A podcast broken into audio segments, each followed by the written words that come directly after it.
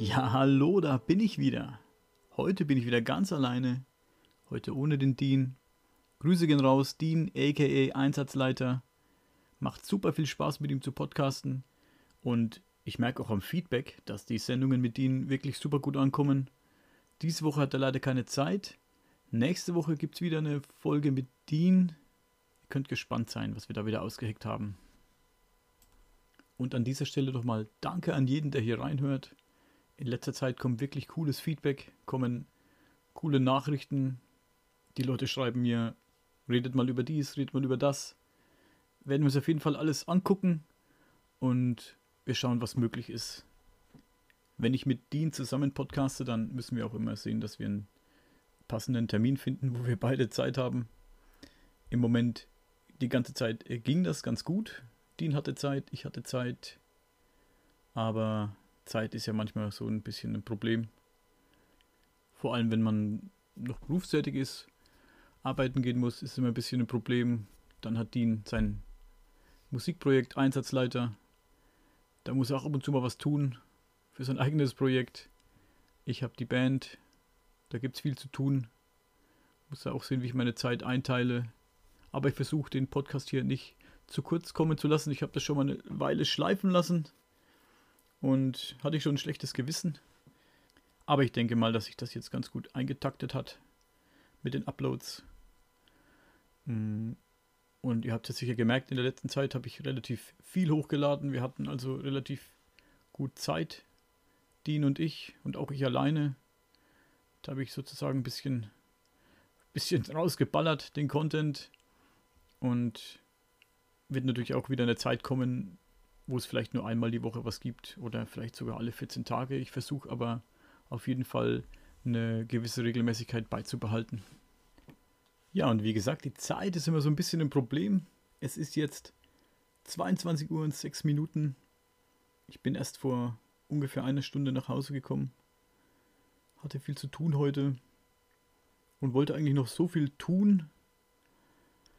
Aber daraus wird wahrscheinlich nichts mehr heute.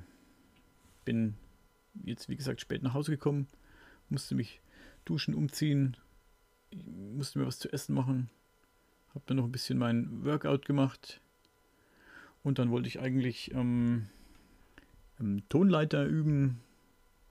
Ihr habt ja mitbekommen, ich spiele Bluesmundharmonika, wie der Dean. Wollte da ein bisschen was tun. Ich nehme jeden Tag so viele Sachen vor und irgendwie komme ich leider zu nichts.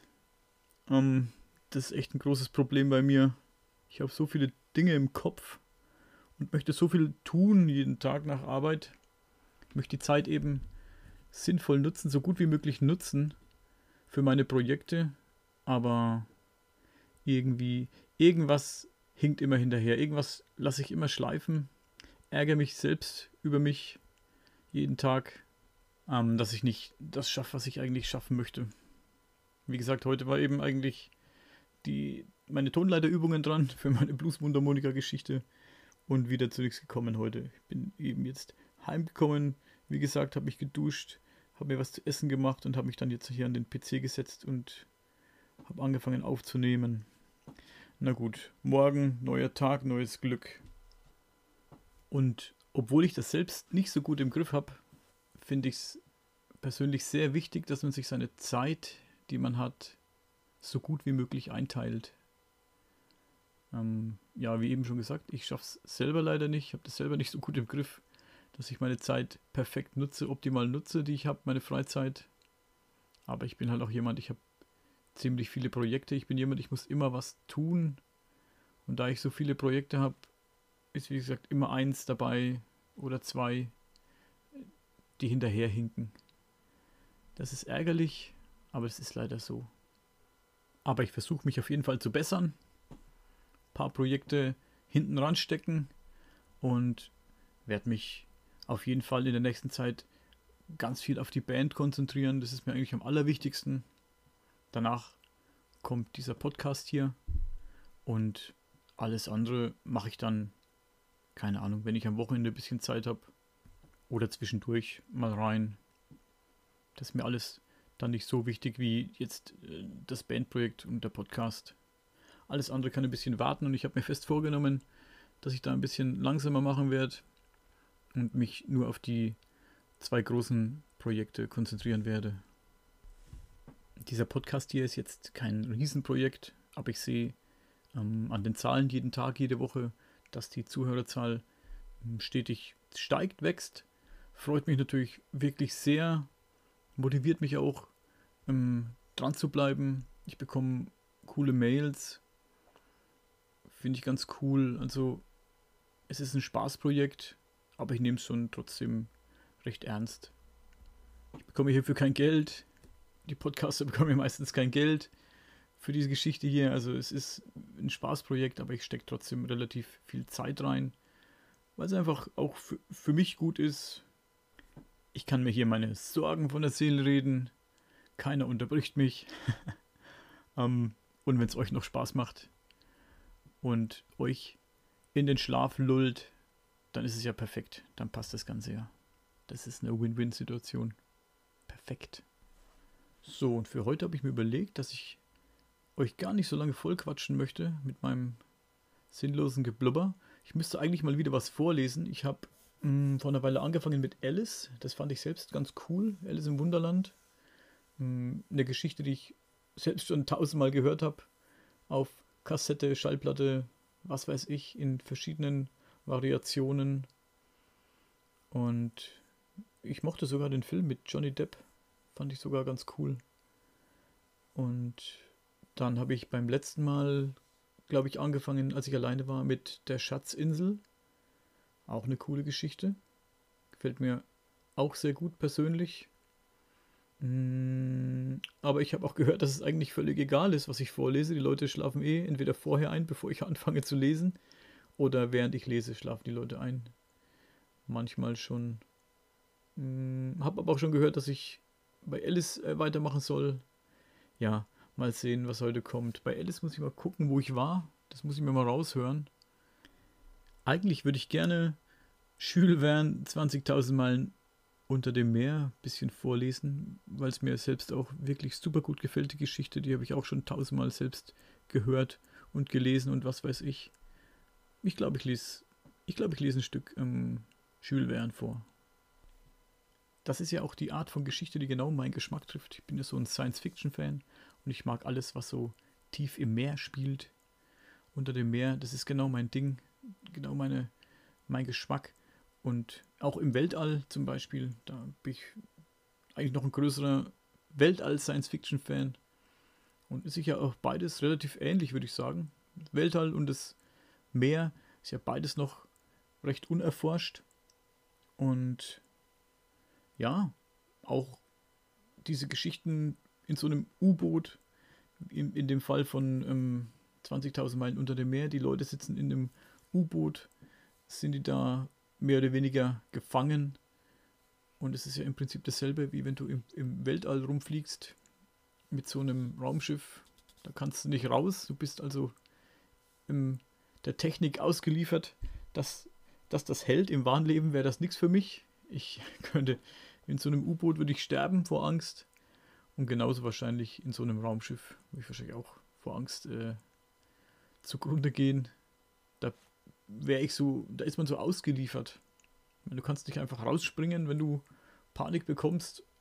Was weiß ich, mit dem Auto kannst du anhalten, kannst, kannst aussteigen.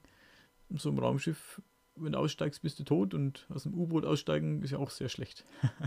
also lesen tue ich es wirklich gern und mir anhören und angucken aber im wahren Leben wäre das nichts für mich. Ich wäre ein schlechter, ein schlechter ähm, Astronaut und ein schlechter U-Boot-Matrose. Äh, aber ich habe ja auch Platzangst und Höhenangst und was weiß ich nicht. Alles. Ich habe da ja alles abbekommen, was es so gibt.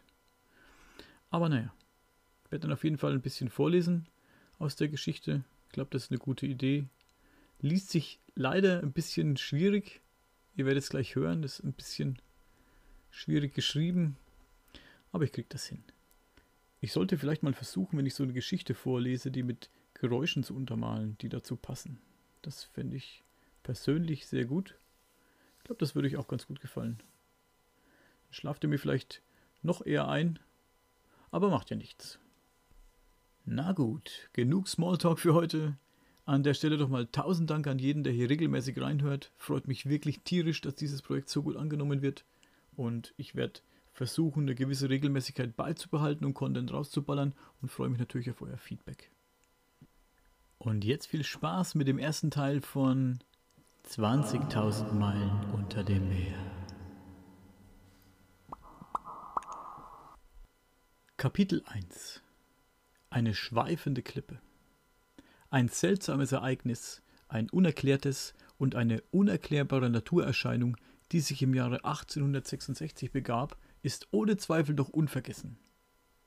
Nicht allein die Bevölkerung der Hafenstädte war durch Gerüchte beunruhigt, im Binnenlande der öffentliche Geist aufgeregt, besonders die Seeleute gerieten in Bewegung. Die Kaufleute und Reeder, Schiffsherren, Patrone und Kapitäne in Europa und Amerika, Offiziere der Kriegsmarine aller Länder und dann die Staatsregierungen der beiden Weltteile widmeten der Sache im hohen Grade ihr Interesse. Die Tatsache ist, dass seit einiger Zeit manche Schiffe auf hoher See einem enormen Gegenstand begegneten. Lang, spindelförmig, mitunter phosphoreszierend, unendlich größer und rascher als ein Walfisch. Die Angaben über diese Erscheinung, wie sie in den Schiffsbüchern verzeichnet wurden, betrafen mit ziemlicher Genauigkeit die Struktur des fraglichen Gegenstandes oder Geschöpfes, die unerhörte Schnelligkeit und erstaunliche Kraft seiner Bewegungen, die besonderen Lebensäußerungen, welche ihm eigentümlich schienen. War es ein Tier von der Walfischgattung, so übertraf es an Umfang weit alle von der Wissenschaft bisher verzeichneten. Cuvier, Lassepet, Dumeril, Quatrefages hätten sicher die Existenz eines solchen Ungeheuers nicht gelten lassen, sofern sie es nicht selbst gesehen, das heißt mit eigenen kundigen Augen gesehen. Lassen wir die ängstlichen Schätzungen, welche diesem Gegenstand 200 Fuß beimaßen, beiseite. Verwerfen die übertriebenen Angaben von der Breite einer Meile und einer Länge Dreier und halten uns an das Durchschnittliche der wiederholt gemachten Beobachtungen. So könnte man doch behaupten, dass dieses phänomenale Wesen, sofern es existierte, alle von dem Ichthyologen bisher angenommenen Dimensionen bei weitem übertraf. Aber es existierte. Die Tatsache an sich war nicht in Abrede zu stellen. Und bei der Neigung, womit sich die Menschen dem Wunderbaren zuwenden, begreift man leicht die Bewegung, welche diese übernatürliche Erscheinung in der ganzen Welt hervorbrachte. Sie ins Reich der Fabeln zu verweisen, ging schon nicht mehr an.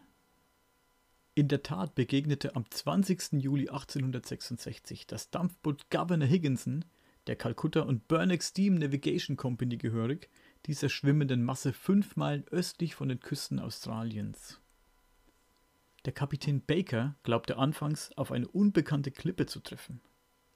Er war auch bereits im Begriff, die Lage derselben genau zu bestimmen, als von dem unerklärlichen Gegenstand aus zwei Wasserstrahlen 150 Fuß hoch zischend in die Luft emporschossen. Demnach, sofern nicht auf dieser Klippe intermittierende Quellen eines Geysirs sich befanden, hatte es der Governor Higginson mit nichts anderem zu tun als einem bisher unbekannten Seesäugetier, welches durch seine Luftlöcher Wasserstrahlen mit Luft und Dunst gemischt ausstieß. Die gleiche Tatsache wurde am 23. Juli desselben Jahres in den Gewässern des Stillen Ozeans von dem Cristobal Colon der West India and Pacific Steam Navigation Company beobachtet. Demnach war dieses außerordentliche Seetier imstande, mit erstaunlicher Schnelligkeit seine Stellung zu wechseln, da es vom Governor Higginson und Cristobal Colon nach dem Verlauf von drei Tagen an zwei Punkten beobachtet wurde, welche der Karte nach über 700 Seemeilen voneinander entfernt sind.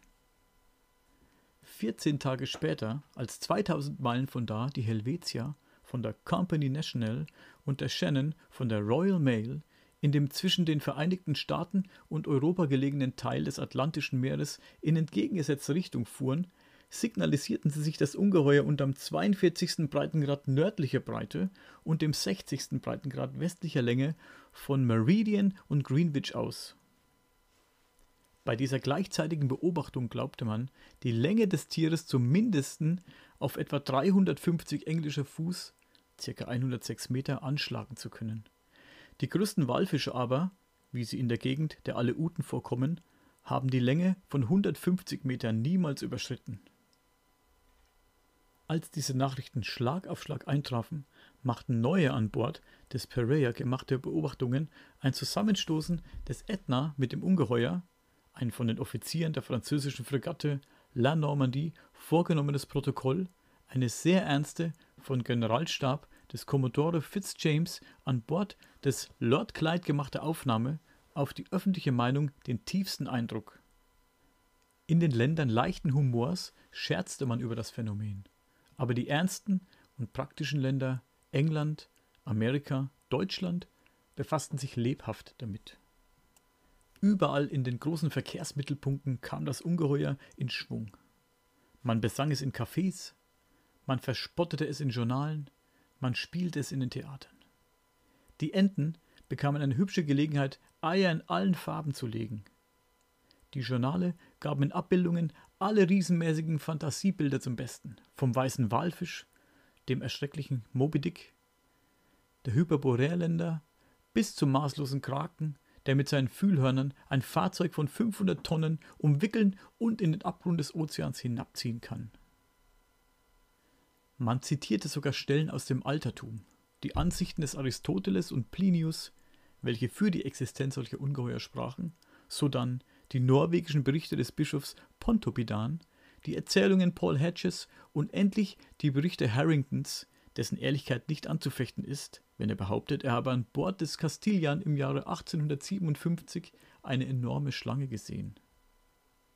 Darauf begann eine unendliche Polemik der Gläubigen und Ungläubigen in den gelehrten Gesellschaften und den wissenschaftlichen Journalen. Die Frage des Ungeheuers erhitzte alle Gemüter. Die Journalisten, welche wetteifernd mit den Schöngeistern die Wissenschaft vertraten, vergossen, verbrauchten in diesem merkwürdigen Feldzug tonnenweise Tinte manche sogar etliche Tropfen Blut, denn von der Seeschlange gingen sie zu beleidigenden Persönlichkeiten über. Sechs Monate lang wurde der Krieg mit abwechselndem Erfolg geführt. Auf die Grün Sechs Monate lang wurde der Krieg mit abwechselndem Erfolg geführt. Auf die gründlichen Artikel des Geographischen Instituts in Brasilien, der Königlichen Akademie der Wissenschaften zu Berlin der britischen Gesellschaft der Smithson'schen Anstalt zu Washington auf die Erörterungen des Indien-Archipelago, des Kosmos de Abemuigno, der Petermannschen Mitteilungen auf die wissenschaftliche Chronik der großen Journale entgegnete die kleine Presse mit unerschöpflicher Laune. Die geistreichen Schriftsteller parodierten ein von den Gegnern des Ungeheuers zitiertes Wort Linnés, indem sie behaupteten, die Natur schaffe keine Dummköpfe. Und beschworen ihre Zeitgenossen, nicht die Natur Lügen zu strafen, indem sie die Existenz des Krakens, der Seeschlangen, des Moby Dick und andere Hingespinste irrsinniger Seeleute gelten ließen.